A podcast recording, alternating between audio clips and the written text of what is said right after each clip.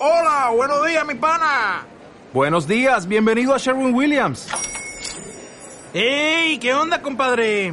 ¿Qué onda? Ya tengo lista la pintura que ordenaste en el ProPlus app. Con más de 6.000 representantes en nuestras tiendas listos para atenderte en tu idioma y beneficios para contratistas que encontrarás en aliadopro.com. En Sherwin Williams somos el aliado del PRO. De las Tejas Verdes de Lucy Maud Montgomery, capítulo 5. La historia de Ana. ¿Sabe una cosa? dijo Ana confidencialmente. Estoy resuelta a disfrutar de este paseo. Tengo una gran experiencia al respecto y sé que se puede disfrutar de todo cuando uno está firmemente decidido a ello. Por supuesto hay que estar firmemente decidido. Durante nuestro paseo no voy a pensar en que tengo que volver al asilo. Solo voy a pensar en el paseo. Oh, mire, allí hay una temprana rosa silvestre. ¿No es preciosa? ¿No le parece que debe de ser muy bonito ser una rosa? ¿No sería maravilloso que las rosas pudieran hablar? Estoy segura de que podrían contarnos historias fantásticas. ¿Y no es el rosa el color más fascinante del mundo? Lo adoro. Pero no puedo usarlo, no. Las personas de cabello rojizo no pueden usar ropa de color rosa, ni aun en la imaginación. ¿Has sabido alguna vez de alguien que tuviera el pelo rojo de joven y que se le haya cambiado a otro color al crecer? No, no creo haberlo oído nunca, dijo Marila sin piedad. Y tampoco creo que sea probable que te ocurra a ti. Ana suspiró. Bueno, otra esperanza que se pierde. Mi vida es un perfecto cementerio de esperanzas muertas. Esta frase la leí una vez en un libro y me la repito siempre para consolarme cuando estoy desilusionada por algo. No veo dónde está el desconsuelo, dijo Marila. Pues porque suena tan bello y romántico como si yo fuera la heroína de un libro. Me encantan las cosas románticas y un cementerio lleno de esperanzas muertas es lo más romántico que uno pueda imaginarse, ¿no es cierto? Casi estoy contenta de que mi vida lo sea. ¿Vamos a cruzar el lago de las aguas refulgentes hoy? Hoy no pasaremos por la laguna de Barry, si es eso lo que quieres decir. Vamos por el camino de la costa. Camino de la costa. Suena muy hermoso, dijo Ana soñadoramente. Es tan hermoso como suena? En el, mismo instante en que usted dijo Camino de la costa, lo vi como un cuadro en mi mente, y también White Sands es un lindo nombre, pero no me gusta tanto como Avonlea. Avonlea es un nombre encantador. Suena como música. ¿Queda muy lejos White Sands? A unos ocho kilómetros. Y como veo que está resuelta a hablar, Hazlo con algún beneficio, contándome todo lo que sepas sobre ti misma. No. Mm, lo que sé sobre mí misma realmente no vale la pena, dijo Ana ansiosamente. Si me permitiera contarle lo que imagino, lo encontraría mucho más interesante. No, no quiero ninguna de tus fantasías. Atente solo a la verdad. Comienza por el principio. ¿Dónde has nacido y cuántos años tienes? Cumplí once años en marzo, dijo Ana resignándose a la verdad con un pequeño suspiro. Y nací en Bunlingbroke, Nueva Escocia. El nombre de mi padre era Walter Shirley y era maestro en la Escuela Superior de Bolingbroke. Mi madre se llamaba Berta Shirley. ¿No es cierto que Walter y Bert son nombres preciosos? Estoy tan contenta de que mis padres tuvieran unos nombres tan bonitos. Sería una verdadera desgracia el tener un padre llamado, bueno, digamos Yededia, ¿no es cierto? Creo que lo que tiene importancia no es cómo se llame una persona, sino cómo se comporte, dijo Marila, sintiéndose obligada a inculcar una moral sana y útil. Bueno, no sé, dijo Ana pensativamente. Leí una vez en un libro que si la rosa tuviera otro nombre, su fragancia sería la misma. Pero no puedo convencerme de que sea cierto. No puedo creer que una rosa fuera tan linda si se llamara cardo o calabaza. Supongo que mi padre podría haber sido un buen hombre, aunque se llamara Yededia, pero estoy segura de que tal nombre habría sido una carga para él. Bien, mi madre también era maestra en la escuela superior, pero cuando se casó con papá abandonó el magisterio. Un marido ya es suficiente responsabilidad. La señora Thomas dijo que eran un par de criaturas y tan pobres como las ratas. Fueron a vivir a una pequeña casita amarilla en Bolingbroke. Nunca la he visto, pero me la he imaginado miles de veces. Estoy segura de que tenía madre selva sobre la ventana de la sala y lilas en el jardín y lirios del valle a la entrada. Sí, y, y, cortinas de muselina en todas las ventanas. Las cortinas de muselina dan un aspecto muy bonito a una casa. Yo nací en esa casa. La señora Tomás dijo que yo era la niña más fea que había visto, toda huesos y ojos, pero que para mamá era guapísima. Yo debería pensar que una madre sería mejor juez que una pobre mujer que servía para fregar, para fregar, ¿no le parece? De cualquier modo me alegra el que mamá estuviera satisfecha conmigo. Me sentiría muy triste si supiera que había sido una desilusión para ella, porque no vivió mucho después de aquello, ¿sabe? Murió de fiebre cuando yo tenía tres meses. Cuánto deseo que hubiera vivido más tiempo para poder recordar el llamarla mamá. Pienso que debe ser muy dulce decir mamá. ¿No es cierto? Y papá murió cuatro días después, de fiebre también. Me quedé huérfana y los vecinos no sabían qué hacer conmigo, según dijo la señora Thomas. Verá usted, nadie me quería ni aun entonces. Parece ser mi destino.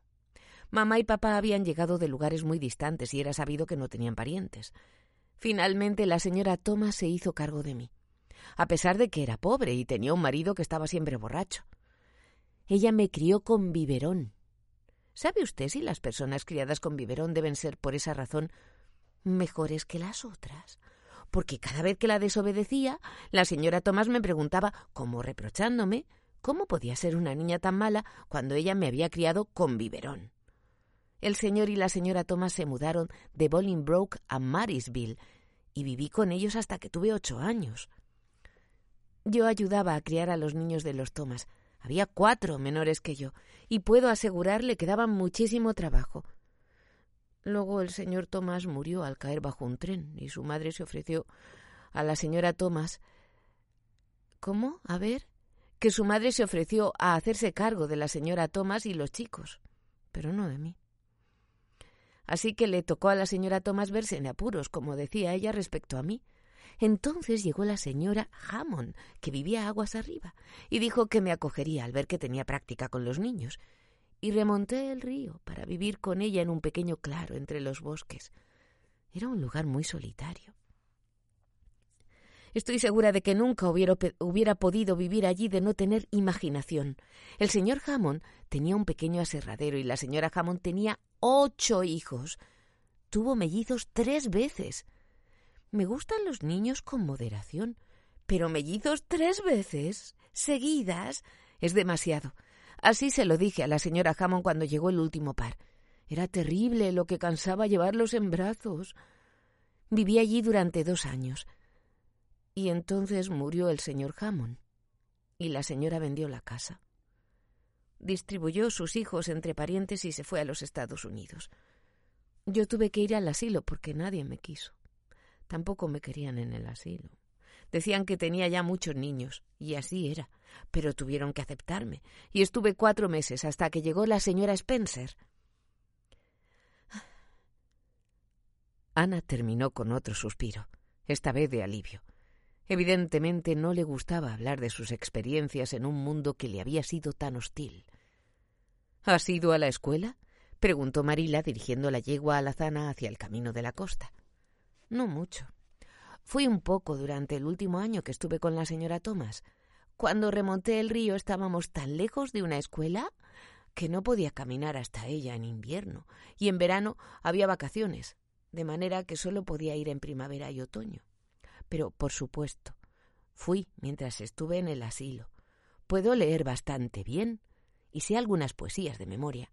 La batalla de Hohenlinde y Edimburgo después de Flowden, y Vigen en el Rin, y muchos de La Dama del Lago, y más de las estaciones de James Thompson. ¿No ama usted la poesía? la poesía que le hace correr un estremecimiento por la espalda. Hay una parte en el quinto libro de lectura, El ocaso de Polonia, que justamente está llena de estremecimientos. Por supuesto, no me tocaba el quinto libro, sino el cuarto, pero las niñas mayores acostumbraban a prestarme los suyos para que leyera. Esas mujeres, la señora Thomas y la señora Hammond, ¿fueron buenas contigo? preguntó Marila espiando a Ana con el rabo del ojo. Oh, balbuceó Ana. Su sensitiva carita enrojeció embarazosamente y enarcó las cejas. Querían serlo. Sé que tenían intenciones de ser tan buenas y amables como fuera posible. Y cuando la gente quiere ser buena con uno, no se le da mucha importancia si no lo consiguen del todo siempre. Tenían muchas cosas por las que preocuparse, ¿sabe? Es muy angustioso tener un marido borracho. Y debe ser muy penoso tener mellizos tres veces, ¿no le parece? Pero estoy segura de que se proponían ser buenas conmigo. Mariela no hizo más preguntas. Ana guardó silencio, fascinada por el camino de la costa, y Marila guiaba la yegua también abstraída, mientras reflexionaba profundamente. Repentinamente la pena por la niña había inundado su corazón. Qué vida tan desamparada y sin cariño había tenido. Una vida de miseria, pobreza y desdén, porque Marila era lo suficientemente perspicaz como para leer entre líneas en la historia de Ana y adivinar la verdad. No en vano había estado tan entusiasmada ante la idea de tener un verdadero hogar. Era una pena que tuviera que devolverla. ¿Qué ocurriría si ella, Marila, accedía al irresponsable capricho de Matthew y la dejaba quedarse. Matthew estaba encaprichado y Ana parecía una niña buena y dócil. Habla demasiado, pensó Marila, pero se le puede quitar esa costumbre. Y no hay nada rudo o vulgar en lo que dice. Es delicada. Es probable que sus padres fueran buena gente. El camino de la costa era boscoso, salvaje y solitario. A la derecha, montes de pinos, montes de pinos permanecían imbatibles después de largos años de lucha con los vientos del Golfo, y crecían densamente. A la izquierda estaban los empinados acantilados, tan cerca del camino, en algunos lugares, que una yegua de menos estabilidad que la alazana había, habría puesto a prueba los nervios de las personas que iban detrás de ella. En la falda de los acantilados había rocas erosionadas o pequeñas ensenadas de arena con guijarros incrustados como joyas del océano. Más allá, el mar brillante y azul, y sobre éste se remontaban las gaviotas con sus alas plateadas bajo la luz del sol. ¿No es maravilloso? dijo Ana despertando de un largo y ensimismado silencio. Una vez cuando vivía en Marisville, el señor Thomas alquiló un coche y nos llevó a todos a pasar el día en la playa, que quedaba a quince kilómetros de distancia. Aun teniendo que vigilar constantemente a los niños, disfruté cada uno de los minutos de aquel día. Volví a vivir esos momentos en sueños durante muchos años, pero esta playa es más hermosa que la de Marisville. ¿No son espléndidas esas gaviotas? ¿Le gustaría ser gaviota? Yo creo que a mí sí. Eso es, si no pudiera ser humano.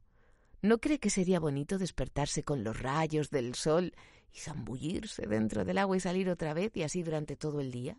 Y luego, por la noche, volar de vuelta al nido. Puedo imaginarme haciéndolo. ¿Qué es esa casa grande que hay ahí enfrente? Es el hotel de White Sands. El dueño es el señor Kirke, pero la temporada no ha comenzado aún. Vienen montones de americanos a pasar el verano. Piensan que es la playa más adecuada. Temía que fuera la casa de la señora Spencer, dijo Ana tristemente. No tengo ganas de llegar. Tengo la sensación de que será el fin de todo. Capítulo 6. Marila toma una decisión. Pero llegaron, sin embargo, a su debido tiempo. La señora Spencer vivía en la ensenada de White Sands y apareció en la puerta con una mezcla de sorpresa y bienvenida en la cara. Caramba, dijo. Son las últimas personas que esperaría hoy, pero estoy encantada de verlas. ¿Dejará suelta la yegua? ¿Cómo estás, Ana? Estoy todo lo bien que puede esperarse, gracias, dijo Ana sin sonreír. Sobre ella pareció haber descendido la desgracia. Nos quedaremos un rato mientras descansa la yegua, dijo Marila, pero he prometido a Matthew regresar temprano. El hecho es, señora Spencer, que se ha cometido un error en alguna parte y he venido a ver dónde. Matthew y yo mandamos decirle que nos trajera un chico de diez u once años. No me diga, Marila Cadver, dijo desesperada la señora Spencer. Pero si Robert me lo mandó decir por su hija Nancy, y ella dijo que ustedes querían una niña. ¿No es así, Flora Jane? preguntó a su hija que subía las escaleras. Ciertamente, señorita Cadver, corroboró Flora Jane. Lo siento muchísimo, dijo la señora Spencer. Es una lástima, pero ya ve que no ha sido por mi culpa. Hice cuanto pude y pensé que seguía sus instrucciones. Nancy es terrible. A menudo he debido reprenderla por sus despistes. Fue culpa nuestra, dijo Marila resignadamente. Debimos haber ido nosotros y no dejar que un mensaje de tal importancia fuera pasado verbalmente. De todas maneras, el error ha sido hecho y debemos corregirlo. ¿Podemos devolver la niña al asilo? Supongo que la volverán a admitir.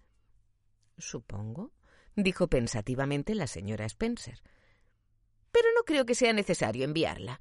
La señora Peter Blewett Blewett estuvo ayer por aquí y me dijo cuánto desearía que le mandaran una chiquilla por mi intermedio para que la ayudara. La señora Blewett tiene familia numerosa y le cuesta encontrar ayuda.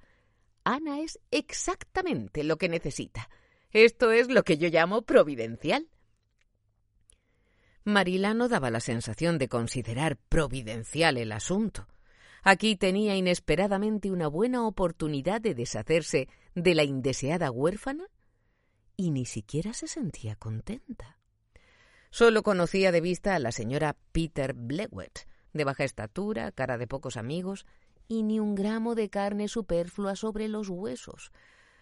Pero había tenido noticias de ella gran trabajadora y dirigente, se decía de la señora Blewett, y las sirvientas despedidas contaban horripilantes historias de su carácter y su mezquindad, y de sus hijos malcriados y pendencieros. Marila sentía un escrúpulo de conciencia ante el pensamiento de entregar a Ana a sus tiernas mercedes. Bueno, entraré y hablaremos sobre el asunto. Mire, ¿no es esa la señora Blewett la que viene por el sendero en este mismo instante, exclamó la señora Spencer haciendo cruzar a sus huéspedes el vestíbulo para entrar en el comedor, donde la recibió un frío glacial, como si el aire hubiera perdido hasta la última partícula de calor al cruzar las cerradas cortinas verdes. Es una verdadera suerte, pues así podemos arreglar el asunto inmediatamente. Siéntese en el sillón, señorita Cuthbert. Ana, siéntate aquí y no te muevas. Denme sus sombreros. Flora Jane, ve a poner el agua a hervir. Buenas tardes, señora Blewett. Estábamos diciendo que es verdaderamente una suerte que usted viniera. Permítame que les presente. La señora Blewett, la señora Cadver. Perdónenme un momento. Olvidé decirle a Flora Jane que saque los bollos del horno. La señora Spencer desapareció tras correr las cortinas. Ana, sentada en silencio con las manos fuertemente apretadas sobre su falda, contemplaba a la señora Blewett como fascinada. ¿La dejarían al cuidado de aquella mujer de ojos agudos y cara afilada? Sintió que se le hacía un nudo en la garganta y cerró dolorosamente los ojos. Empezaba a temer que no podría retener las lágrimas. Cuando volvió la señora Spencer, decidida, capaz de desvanecer cualquier dificultad física, mental o espiritual. Cuando volvió la señora Spencer, decidida, cuando volvió la señora Spencer, decidida, capaz de desvanecer cualquier dificultad física, mental o espiritual. Parece que hubo un error respecto a esta niña, señora Blewett, dijo. Yo creía que el señor y la señora Cadver querían adoptar una niña. Así se me dijo, pero lo cierto es que querían un muchacho. De manera que si piensa lo mismo que ayer, Creo que aquí tiene lo que quería. La señora Blackwell escudriñó, escudriñó a Ana de la cabeza a los pies. ¿Qué edad tienes y cómo te llamas? Ana Shirley, murmuró la, la sobrecogida niña. Y tengo once años. Mm. No pareces valer gran cosa. Pero eres flaca. No sé por qué los flacos resultan mejores. Si te acojo, habrás de ser buena, ya sabes, buena, pulcra y respetuosa. Espero que te ganes el sustento, no te vayas a equivocar a ese respecto. Sí, supongo que podré desembarazarla de ella, señorita Cadver. El niño está terriblemente rebelde y estoy molida de atenderlo. Si usted lo desea, puedo llevármela ya a casa. Marila miró a Ana y se ablandó ante la vista de la pálida cara de la niña y su mirada de mudo dolor. El dolor de una indefensa criatura que se encuentra nuevamente atrapada en la trampa de la que acababa de escapar. Marila tuvo la incómoda convicción de que si hacía caso omiso del ruego de aquella mirada, su recuerdo la perseguiría hasta la muerte. Más aún, no le agradaba la señora Blewett entregar una criatura sensible a semejante mujer. No, no podía cargar con la responsabilidad de ese hecho. Bueno, no sé, dijo lentamente. Yo no dije con seguridad que Macio y yo hubiéramos decidido completamente que no podíamos quedarnos con ella. En verdad, puedo decir que Macio está predispuesto a quedarse con la niña. Yo solo vine a ver cómo había ocurrido el error. Será mejor que la vuelva a llevar a casa y lo discuta con mi hermano. Creo que no debo decidir nada sin consultarle. Si decidimos no quedarnos con ella, la traeré o se la mandaré mañana por la noche. Si no ocurre así, es que se queda. ¿Le parece bien, señora Blewett? Supongo que sí. Durante el discurso de Marila, el sol había salido en la cara de Ana. Primero se desvaneció la mirada de desesperación, luego alumbró débilmente la esperanza. Sus ojos brillaron como estrellas. La niña estaba casi transfigurada y cuando la señora Spencer y la señora Blewett salieron en demanda de la receta de cocina que esta última había venido a buscar, cruzó la habitación de un salto en dirección a Marila. Oh, señora Cadver, ¿de verdad ha dicho que quizá me dejarían quedarme en Tejas Verdes? Murmuró como si hablando en alta voz pudiera romper esa hermosa posibilidad. ¿Lo dijo usted en realidad? ¿O solo fue mi imaginación? Creo que será mejor que gobiernes esa imaginación tuya, si es que no puedes distinguir entre lo que es real y lo que no, dijo Marila. Sí, me has oído decir eso y nada más. No está decidido. Y quizá resolvamos que la señora Blewett se quede contigo con toda seguridad que ella te necesita mucho más que yo. Volvería al asilo antes de vivir con ella, dijo apasionadamente la chiquilla. Parece exactamente una arpía. Marila escondió una sonrisa ante la seguridad de que Ana debía ser reprendida por tal palabra. Una niña como tú debería avergonzarse de referirse así a una señora desconocida, dijo severamente. Vuelve, Siéntate correctamente, cállate y pórtate como una niña buena. Trataré de hacerlo si se queda usted conmigo, dijo Ana volviendo dócilmente a su otomana. Cuando volvieron a Tejas Verdes, Matthew se les unió en el sendero.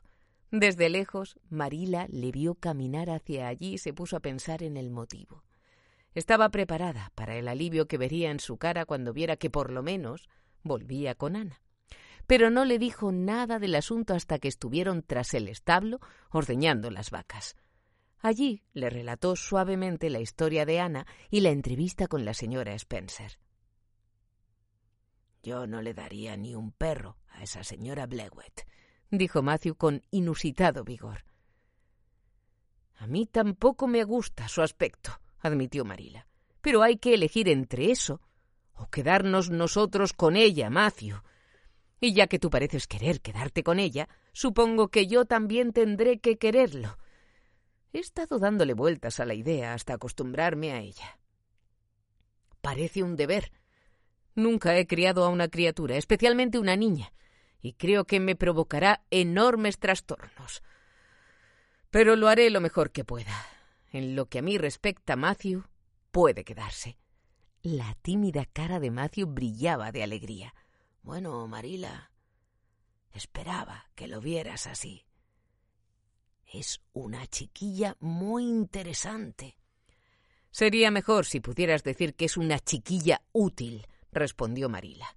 Pero yo procuraré que así sea. Y ten en cuenta, Matthew, que no te permitiré interferir en mis métodos. Quizá una solterona no sepa mucho sobre cómo se cría a los niños, pero seguro que sabe más que un solterón. De manera que déjame manejarla. Cuando fracase, tiempo tendrás de echar una mano. Bueno, bueno, Marila, puedes hacer lo que quieras, dijo Matthew tranquilamente. Solo te pido que seas tan buena y amable con ella como puedas serlo, sin, sin malcriarla. Me parece que esta niña es la clase de persona de las que se puede obtener casi cualquier sola con cualquier cosa con solo conseguir que te quieran. Marila lanzó un bufido para expresar así su desprecio por las opiniones de Matthew respecto a asuntos femeninos y salió con los baldes. No le diré todavía que puede quedarse, reflexionó mientras llenaba las lecheras. Se excitaría tanto que no podría dormir. Marila Cadver, te has entusiasmado. ¿Has pensado alguna vez que llegaría el día en que adoptarías una huérfana de un asilo? Sí, Sí que es una sorpresa, pero más lo es que Matthew sea el causante. Él, que siempre pareció tener miedo mortal a las niñas. De cualquier modo, hemos decidido probar. Y solo Dios sabe lo que saldrá de todo esto. Capítulo 7. Ana dice una oración. Cuando Marila llevó a Ana a la cama, le dijo firmemente Escucha, Ana. He notado que anoche al desnudarte esparciste tu ropa por todo el piso.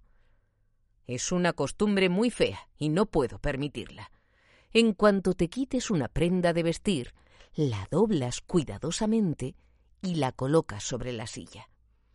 No me agradan en absoluto las niñas que no son pulcras.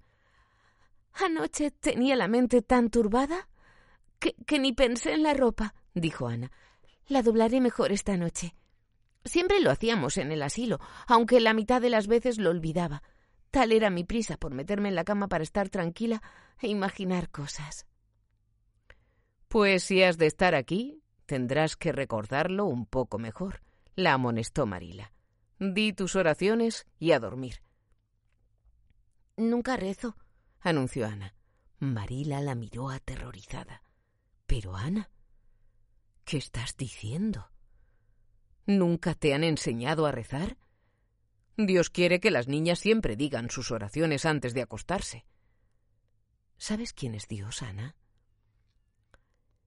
Dios es un espíritu purísimo, infinitamente bueno, sabio, justo, poderoso, principio y fin de todas las cosas. Respondió Ana rápidamente y de forma locuaz. Marila se mostró algo aliviada. De modo que sabes algo. Adiós, gracias. No eres pagana del todo. ¿Dónde aprendiste eso? Oh, en la escuela dominical del asilo. Nos hacían estudiar todo el catecismo. Me gustaba mucho. Hay algo espléndido en algunas palabras, en algunas palabras, infinitamente, poderoso, principio y fin. ¿No es grandioso? Tiene la grandiosidad del sonido de un gran órgano, uno no puede llamarlo poesía, supongo, pero se le parece mucho, ¿no es cierto? No estamos hablando de poesía, Ana. Estamos hablando sobre tus oraciones. ¿No sabes que es algo muy feo no decir oraciones por la noche? Me parece que eres una niña muy mala. Si usted fuera pelirroja vería que es mucho más fácil ser mala que buena, dijo Ana con reproche. La gente que no tiene el pelo rojo no tiene ni idea de la molestia que significa. La señora Thomas me dijo que Dios me había dado el cabello de ese color a propósito. Y desde entonces no me preocupé más por él. Y de cualquier modo, estaba siempre tan cansada por las noches que no me molestaba en rezar. La gente que tiene que cuidarme mellizos no tiene tiempo para pensar en rezar. Con sinceridad, ¿no lo cree usted así? Marila decidió que la instrucción religiosa de Ana debía comenzar inmediatamente. No había tiempo que perder. Mientras estés en mi casa, deberás decir tus oraciones, Ana. Por supuesto. Ya que usted quiere que lo haga, asintió la niña alegremente. Haría cualquier cosa por complacerla, pero por esta vez tendrá usted que indicarme qué debo decir. Cuando me acueste pensaré una bonita oración para decirla siempre. Creo que será muy interesante ahora que me ha hecho pensarlo. Debes arrodillarte, dijo Marila embarazosamente. Ana se arrodilló frente a Marila y preguntó seriamente. ¿Por qué la gente tiene que arrodillarse para rezar? Si yo realmente quisiera rezar, voy a decirle lo que haría. Iría a un campo grande, solitario, o me internaría en lo más profundo del bosque, miraría el cielo arriba, arriba, arriba, a ese maravilloso cielo azul que parece no tener fin, y entonces realmente sentiría una plegaria. Bueno, estoy lista. ¿Qué tengo que decir? Nunca había sentido Marila más embarazo. Tenía intención de enseñarle a Ana la clásica oración de los niños con Dios me acuesto, pero poesía, como ya se ha dicho, poseía, como ya se ha dicho, una cierta visión del sentido del humor, que es simplemente otra denominación del sentido de la oportunidad. Y repentinamente se le ocurrió que aquella simple plegaria, sagrada para una niñez vestida de blanco, balbuceada sobre el regazo materno, era algo completamente inapropiado para aquella chiquilla pecosa que nada sabía del amor de Dios, dado que éste no le había llegado por medio del amor humano. Eres lo suficientemente mayor como para rezar por ti misma, Ana, dijo por fin. Solo dale gracias a Dios por sus bendiciones y ruégale con humildad que te conceda lo que deseas. Bueno, haré lo que pueda, prometió Ana escondiendo la cara en el regazo de Marila. Padre nuestro amantísimo, Así es como decía el cura, de modo que supongo que estará bien para una plegaria privada, ¿no es cierto? Se interrumpió alzando la cabeza por un momento. Padre nuestro amantísimo, te doy las gracias por el blanco camino del encanto, y por el lago de las aguas refulgentes, y por Boni, y por la reina de las nieves. Te estoy extremadamente agradecida por ello. Y estas son todas las cosas que tengo que agradecerte por el momento. En cuanto a las que tengo que pedirte, es tanto que llevaría mucho tiempo nombrarlo, de manera que solo mencionaré las dos cosas más importantes.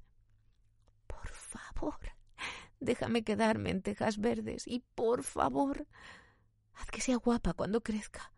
Tuya, sinceramente, Ana Shirley. Ya está, ¿lo hice bien? preguntó animosamente mientras se levantaba. Podía haberlo hecho. Podía haberlo hecho mucho mejor de haber tenido algo más de tiempo para pensarlo. Lo único que impidió que la pobre Marila le diera que a la pobre Marila le diera un colapso fue el convencimiento de que no era la irreverencia lo que motivaba la original petición de Ana, sino la simple ignorancia religiosa. Arropó a la niña mientras para sus adentros se hacía la promesa de que al día siguiente le enseñaría una verdadera oración, y ya dejaba la habitación con la vela en la mano cuando Ana la llamó. Ay, ahora me doy cuenta. Debería haber dicho amén en vez de tuya sinceramente, ¿no es cierto? Así decían los curas, lo había olvidado. Pero me parecía que una oración que terminarla, o sea, que una oración había que terminarla de alguna manera. ¿Cree que importará? Yo. Yo creo que no, dijo Marila. Ahora duérmete como una niña buena. Buenas noches. Hoy puedo decir buenas noches con la conciencia tranquila dijo Ana abrazándose a la almohada. Marila se retiró a la cocina, puso la vela sobre la mesa y dirigió a Matthew una mirada penetrante. Matthew Cuthbert. Ya es tiempo de que alguien se haga cargo de esa niña y le enseñe algo. Es casi una perfecta pagana. ¿Quieres creer que nunca había dicho una plegaria en su vida hasta esta noche? Mañana mandaré pedir a la rectoría el libro de religión. Sí, eso es lo que haré y asistirá a la escuela dominical tan pronto como pueda hacerle unas ropas adecuadas. Preveo que tendré muchísimo que hacer. Bueno, bueno, no podemos pretender pasar por el mundo sin nuestra carga de tribulaciones. Hasta hoy he llevado una vida fácil, pero ha llegado mi hora por fin, y creo que tendré que enfrentarla lo mejor que pueda. Capítulo 8. Comienza la educación de Ana. Por razones muy personales, Marila no dijo a Ana hasta la tarde siguiente que se quedaría en Tejas Verdes. Durante la mañana mantuvo a la niña ocupada en distintas tareas y la observó con ojo vigilante. Al mediodía ya había decidido que Ana era pulcra y obediente, deseosa de trabajar y rápida para aprender. Viendo que su mayor defecto era ponerse a soñar con los ojos abiertos en medio de la labor, olvidándola hasta que una reprimenda o una catástrofe la devolvía al mundo. Cuando Ana hubo terminado de lavar los platos del almuerzo, se dirigió a Marila con el aspecto de alguien desesperadamente decidido a saber lo peor. Su delgado cuerpecito temblaba de la cabeza a los pies, su cara estaba enrojecida y sus ojos dilatados. Juntó las manos y dijo con voz implorante Señorita Cadver, ¿quisiera decirme si me van a devolver o no? He tratado de ser paciente toda la mañana, pero en realidad siento que no podré resistir más. Es una sensación horrible. Dígamelo, por favor. No has limpiado el trapo con agua caliente como te indiqué, dijo Marila inconmovible. Ve a hacerlo antes de preguntarme más, Ana. Ana fue a hacer lo que le indicaban. Luego volvió junto a Marila y fijó en ésta sus ojos implorantes. Bueno, dijo Marila, incapaz de hallar alguna otra excusa para retardar más el asunto. Supongo que ya puedo decírtelo.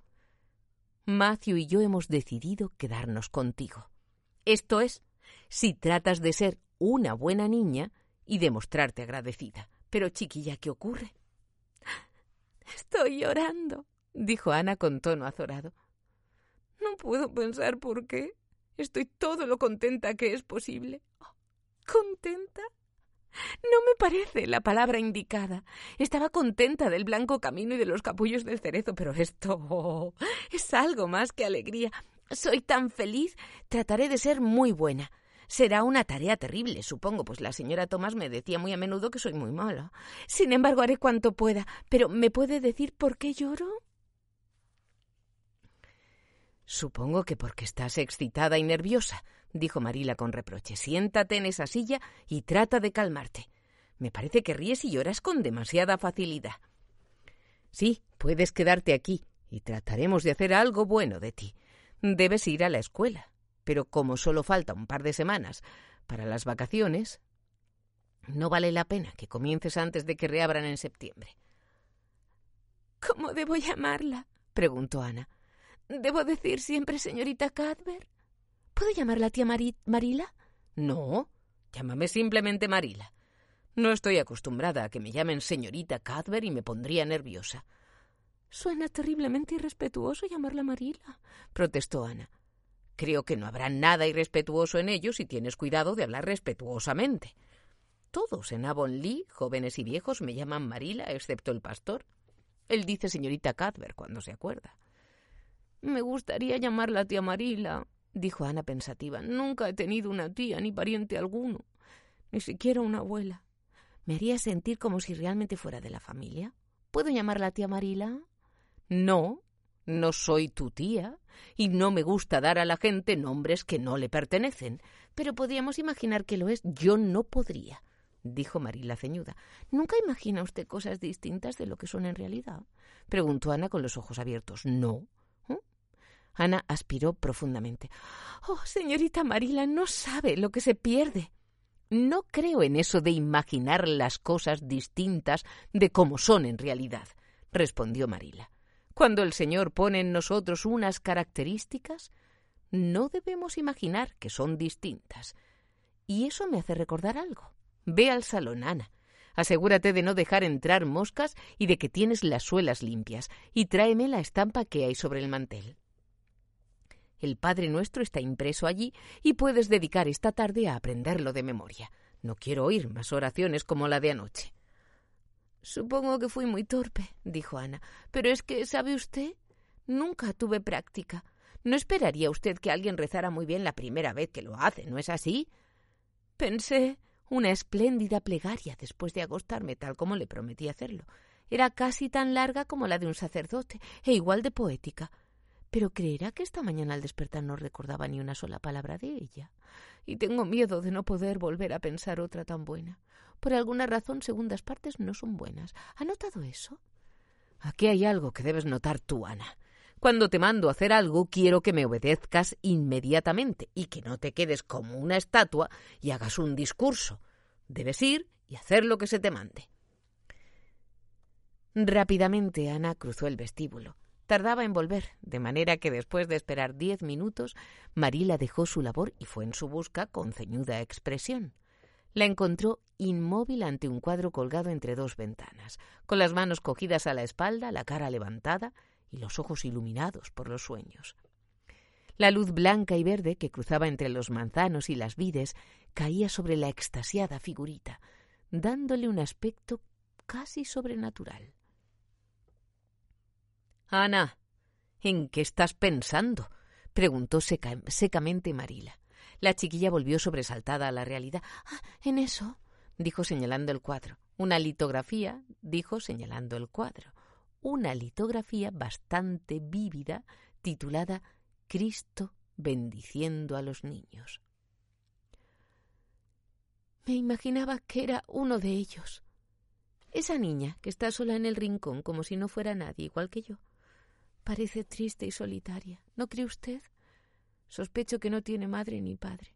Pero también quería su bendición, de manera que se acercó tímidamente al extremo de la multitud, esperando que nadie, excepto él, la notara. Yo sé cómo debía sentirse. Su corazón debe haber latido y sus manos haber estado frías, igual que las mías cuando le pregunté si podía quedarme. Ella temía que él no la viera. Pero creo que debió verla, ¿no le parece? He estado tratando de imaginarme todo eso. Ella se deslizaba hasta llegar a su lado y entonces él la miraba y ponía su mano sobre su cabecita y ¡ah! qué estremecimiento de alegría recorría su cuerpo. Pero me hubiera gustado que el artista no hubiese pintado al señor con un aspecto tan triste. No sé si habrá notado que todos sus retratos son así. Yo no creo que él tuviera ese aspecto en realidad, pues los niños le hubieran temido. Ana, dijo Marila, pensando por qué no había interrumpido antes ese largo discurso. No debes hablar así. Es irreverente, claramente irreverente. Ana abrió los ojos.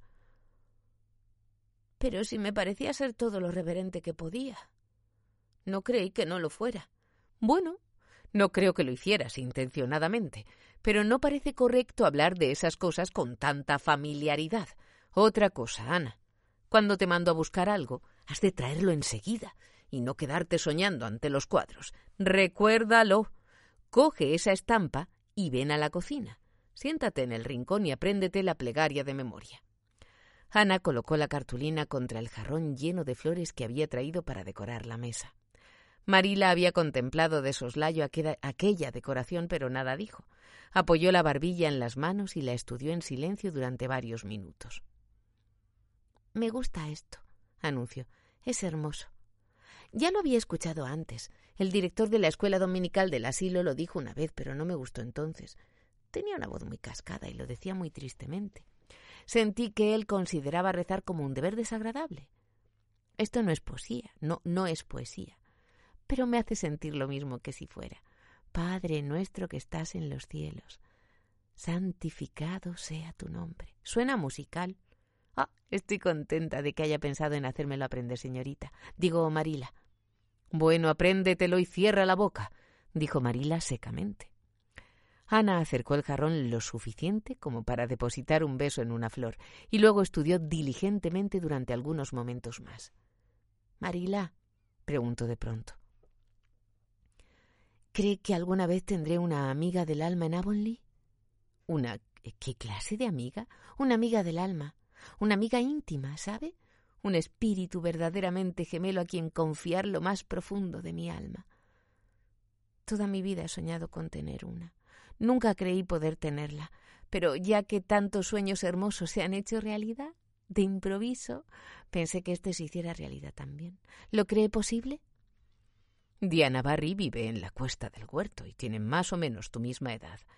Es una chiquilla muy buena y quizás sea tu compañera de juegos cuando regrese a su casa. En estos momentos está en Camordy, visitando a una tía. Sin embargo, tienes que tener cuidado de cómo te portas. La señora Barry es una mujer muy particular. No dejará jugar a Diana con una niña que no sea buena. Ana miró a Marila a través de las flores con los ojos brillantes de interés. ¿Cómo es Diana? Sus cabellos no son rojos, ¿no es cierto? Espero que no. Es bastante desgracia que yo los tenga, pero no podría soportarlo en una amiga del alma. Diana es una niña muy bonita.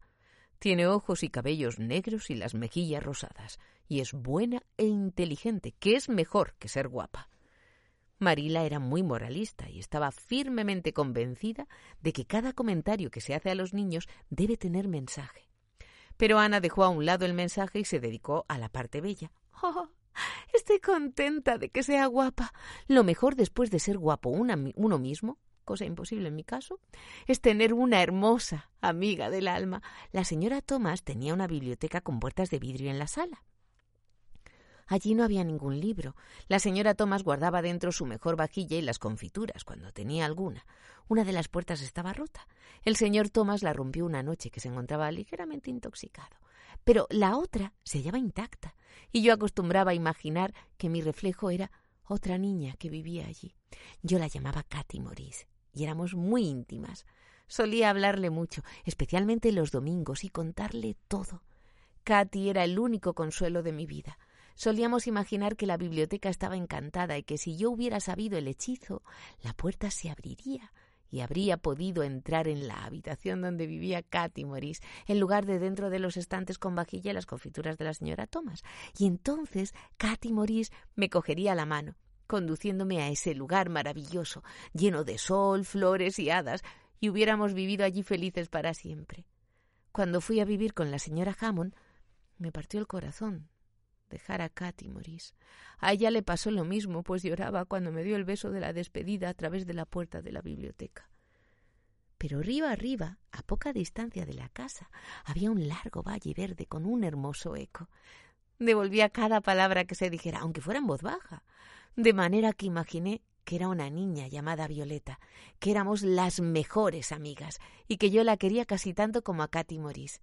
La noche antes de ir al asilo, Dije adiós a Violeta. Yo, su adiós fue muy, muy triste.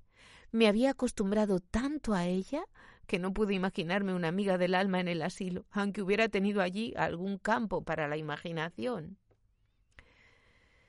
Me parece bien que no lo hubiera, dijo secamente Marila. No me gustan esas cosas. Pienso que crees mucho en tu imaginación. Te hará bien tener una amiga real para terminar con todas esas tonterías. Pero no dejes que la señora Barry te oiga hablar sobre tu Katy, Morís o tu Violeta. O creerá que andas con cuentos, contando cuentos. No lo haré. No podría hablar de ellas con cualquiera. Su recuerdo es sagrado. Pero me pareció que debía decírselo a usted. Oh, mire esa gran abeja que ha salido de un capullo. Qué hermoso lugar para vivir es un capullo. Debe ser lindo dormir allí cuando lo acuna el viento. Oh, si no fuera un ser humano, me gustaría ser una abeja y vivir entre flores. Ayer quería ser una gaviota, gruñó Marila. Sospecho que eres inconstante. Te dije que aprendieras la plegaria y que no hablaras, pero parece que es imposible que dejes de hablar si tienes a alguien que te escuche. De manera que sube a tu habitación a estudiarla. Oh, ya casi la sé toda, menos la última línea. No importa lo que te digo. Ve a tu habitación, termina de aprenderla bien y quédate allí hasta que te llame para que me ayudes a preparar el té. ¿Puedo llevarme las flores para que me acompañen? rogó Ana. No. ¿Querrás tener la habitación llena de flores? En primer lugar, debiste haberlas dejado en el árbol. Así lo pensé. Sentí que no debía abreviar su vida cortándolas. Si yo fuera un capullo no me gustaría que me cortasen. Pero la tentación fue irresistible. ¿Qué hace usted cuando tiene una tentación irresistible? Ana, ¿no has oído que debes ir a tu habitación? Ana suspiró, se retiró a su guardilla y se sentó junto a la ventana. Ya está, ya sé la plegaria. Aprendí la última frase al subir por la escalera.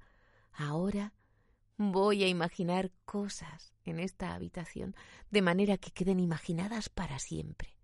El suelo está cubierto por una alfombra de terciopelo con rosas y en las ventanas hay cortinas de seda roja.